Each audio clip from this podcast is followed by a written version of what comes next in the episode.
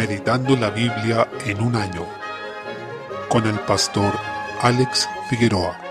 Día 21, mes 5. Primera de Samuel, capítulo 29. David estuvo dispuesto a pelear codo a codo junto con los filisteos contra su propia gente de Israel. Sin embargo, la providencia del Señor lo libró de llegar a este punto, que de hecho fue una consecuencia negativa que se debió a una mala decisión que él tomó sin consultar al Señor, porque huyó de la tierra de Israel para irse hacia los filisteos en la ciudad de Gat, que era una de las más importantes de ese pueblo. Entonces el Señor ocupó a los príncipes de los filisteos, que eran paganos, gentiles, ante la ley de Dios, para a través de ellos hacerle ver a David que no podía pelear allí junto con los filisteos. David debió devolverse a su tierra. El Señor a veces nos libra de nuestras propias malas decisiones, de consecuencias que se derivan de nuestros propios errores y pecados, a pesar de que mereceríamos dichas consecuencias. Pero Dios muchas veces nos saca de ese embrollo que nosotros mismos armamos y en muchas ocasiones es probable que ni siquiera nos demos cuenta de todos los males de los que Él nos libró. Capítulo 30. Luego vemos que David es disciplinado a través de los amalecitas, quienes fueron al pueblo de Ciclag, que era donde vivían David y sus hombres, y asolaron dicha localidad. David perdió todo, y ahí es donde él demuestra que finalmente es un hijo del Señor, un hombre de Dios, ya que en ese momento donde pierde todo y además sus propios amigos se le fueron en contra, ya que querían apedrearlo, pero dice el versículo 6, más David se fortaleció en Jehová su Dios. Esa es la marca distintiva de los hijos de Dios en medio de las aflicciones y o dolores que podamos enfrentar. Nos fortalecemos en el Señor, y es maravilloso cómo Él nos recibe cuando nosotros nos volvemos a Él en arrepentimiento y fe, nos restaura y libra de muchas cosas que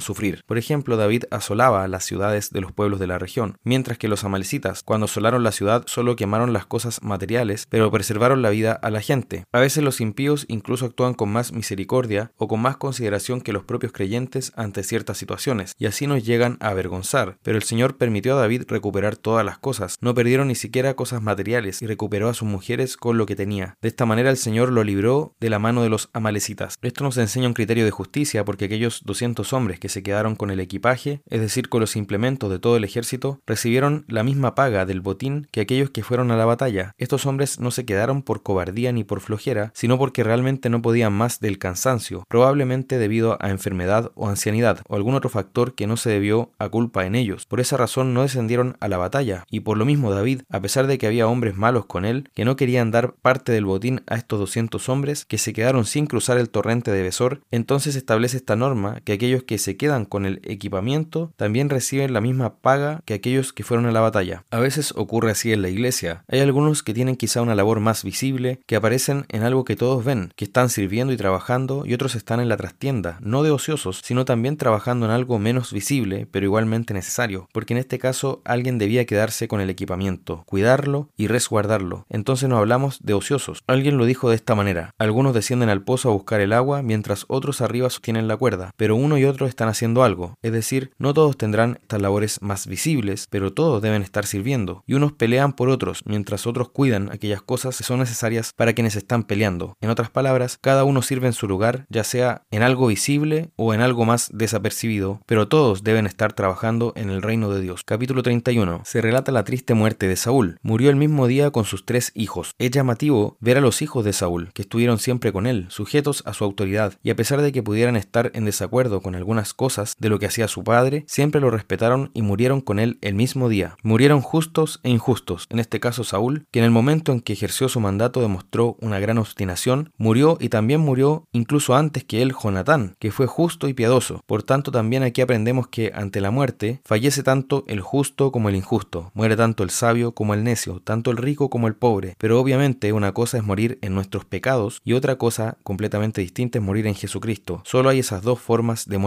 Debemos procurar morir en Jesucristo y no en nuestros pecados, pero vemos que Saúl finalmente muere aterrorizado, en aflicción y angustia, en tinieblas espirituales, porque no se sometió nunca a la voluntad de Dios, sino que siempre anduvo en sus caminos y murió en esa triste senda, donde buscó siempre su voluntad. Lamentablemente no murió con la paz y el contentamiento del Señor, sino que falleció en la desesperación y se arrojó sobre su propia espada. Lo que él quería evitar era que lo alcanzaran los filisteos y lo deshonraran, pero finalmente le aconteció porque le cortaron la cabeza y colgaron colgaron su cuerpo en una ciudad de filisteos. Después fue rescatado y honrado por los hombres de Jabes de Galaad, quienes mostraron allí su valentía. Veamos las consecuencias de apartarnos del Señor y busquemos no vivir conforme a nuestra voluntad, sino según sus caminos. Salmo 118. Comienza en el versículo 1 con una frase que es un lema en varios libros de la Escritura. Alabad a Jehová porque Él es bueno, porque para siempre es su misericordia. Esa debe ser también una canción constante en nosotros. Acá se enfatiza y repite, ordenándose a distintos miembros del pueblo y claramente a todo Israel que invoquen este nombre y que confiesen que para siempre es su misericordia. Desde el versículo 5 vemos que es un Dios que responde desde la angustia y que está personalmente con nosotros. El salmista repite Jehová está conmigo y esa es la base para que podamos estar firmes y confiados. Notemos este contraste. Por una parte no tenemos que abrigar temor hacia lo que puede hacernos el hombre si estamos con el Señor, pero por otra parte dice mejor es confiar en Jehová que confiar en el hombre. Mejor es confiar en Jehová que confiar en príncipes. Así, el temor de Jehová nos llevará a no temer a los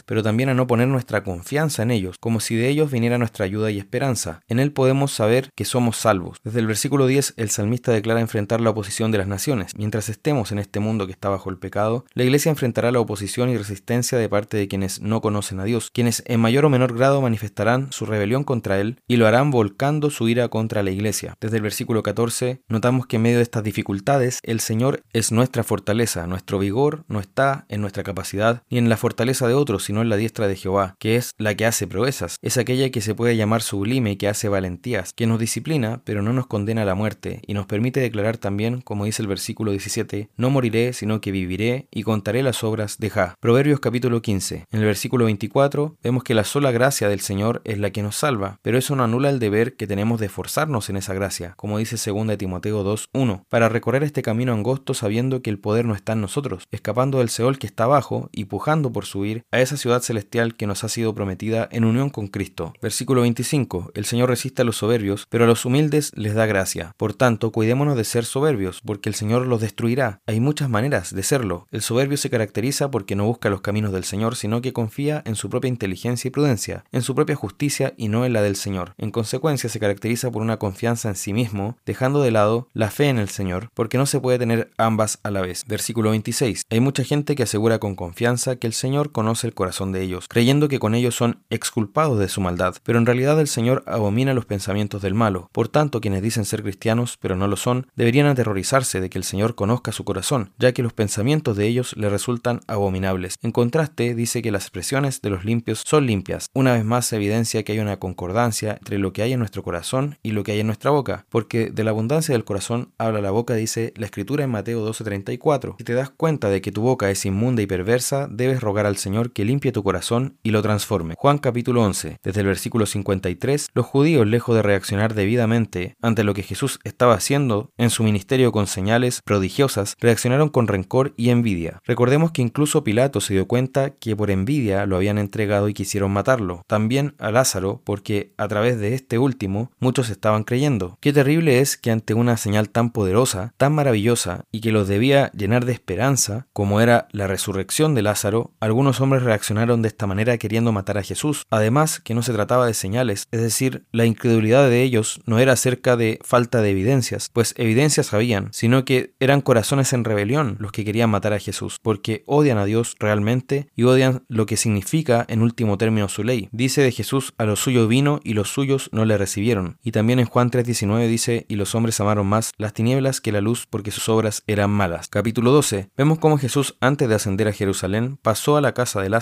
después de haberlo resucitado. El versículo 2 dice, Marta servía. Es una actitud constante en ella el estar afanada y ocupada, mientras que María siempre se muestra más reflexiva y entendiendo realmente aquello que debe hacer en cada situación. María, por tanto, comprendiendo lo que iba a ocurrir con Cristo, quien ya estaba pronto a morir, lo ungió con perfume, uno que era de alto valor, que costaba prácticamente el sueldo de un año de trabajo. Ante esto Judas la reprendió porque decía que se podría haber vendido ese perfume, pero no lo hizo por un interés en los pobres, sino por codicia, ya que él robaba de la bolsa, siendo el tesorero del grupo, según dice este pasaje. Es interesante porque en los otros relatos se nos dice que los discípulos en general dijeron esto. Sin embargo, en este se aplica específicamente a Judas, como si él lo hubiera dicho de manera especial. ¿Qué nos dice esto? Que Judas tenía una voz de autoridad también entre los discípulos, ya que su palabra lideraba también al resto y contaba como la de los otros. Eso nos debe llenar de espanto sobre lo que era Judas. Acá hay algo muy interesante y es que ni siquiera los discípulos entendieron lo que iba a ocurrir. La única en todo este salón que entendía realmente lo que iba a pasar en cuanto a Jesús era María, quien lo ungió porque ella sabía que Jesús iba a ser entregado. Ella hizo esta ofrenda perfumada, una ofrenda que le costó ciertamente muchos de sus ingresos y recursos, pero que también reveló su gran aprecio por el Señor. Por otro lado, Judas demostró su desprecio por Cristo como si no fuera digno de esta ofrenda, pero María sí lo estimaba digno de ella, así que lo honró de esta manera. Al hacerlo, demostró que entendía completamente lo que iba a ocurrir y Jesús también la honró a ella, porque el Señor honra a quienes le honran. En todo lugar se ha hablado de María porque hizo esta ofrenda perfumada a Cristo. Luego tenemos la entrada triunfal en Jerusalén, que algunos han llamado la falsa coronación del verdadero rey, porque acá Jesús fue aclamado como rey, ciertamente, como el hijo de David, es decir, como el Mesías, pero no de corazón. Los discípulos ni siquiera entendieron que estaba cumpliéndose la profecía de Zacarías capítulo 9. Después lo entenderían una vez que fue glorificado y con eso pudieron darse cuenta de la gran gloria de nuestro Señor Jesucristo. Pero ni el pueblo en general ni los discípulos entendieron lo que estaba ocurriendo verdaderamente aquí. A quien ellos estaban aclamando no era Jesús realmente, sino a la idea que ellos tenían de Jesús, la de un Mesías militar, uno que sería al estilo del rey David, un rey terrenal que derrotaría a sus enemigos por la espada, pero no ese Salvador que los libraría de la muerte, que les daría vida eterna y que además venía como cordero para luego reinar como un león. Entonces ellos mal entendieron la entrada de Jesús en Jerusalén y por eso también podemos ver que luego fue crucificado, ya que en realidad él no cumplía las expectativas del pueblo. Ellos tenían la expectativa equivocada. Esto ocurrió una semana antes de Jesús fuera muerto. De hecho, ni siquiera alcanzó a completarse una semana. Y en esto vemos cuánto se dedica en este Evangelio solo a los últimos siete días de Jesús en su ministerio, casi la mitad del contenido total. Notemos la importancia que se le da a este evento. Si queremos ver la verdadera entrada triunfal de Jesús en el mundo, tenemos que ver Apocalipsis 19 cuando entra entonces para vencer a sus enemigos, ya no como cordero, sino como el león. Pero este momento, que se relata en este pasaje, fue muy triste para los fariseos, ya que aun cuando la gente no entendía el propósito de la venida de Jesús, todos estaban en ese instante vitoreando el nombre de Jesús. Para los líderes religiosos fue casi como el fin del mundo, porque ellos dijeron, mirad, el mundo se va tras él. Era como que habían perdido completamente al pueblo que se había ido tras Jesús, pero en realidad, como hemos visto, no fue de corazón. Preocupémonos por tanto de recibir bien a este verdadero rey, no como nosotros creemos que él debería ser, sino como él mismo se ha presentado en la escritura. Ocupémonos de tener el concepto verdadero de Jesús, aquel que él enseñó, el que él reveló, y solo así podremos tener vida.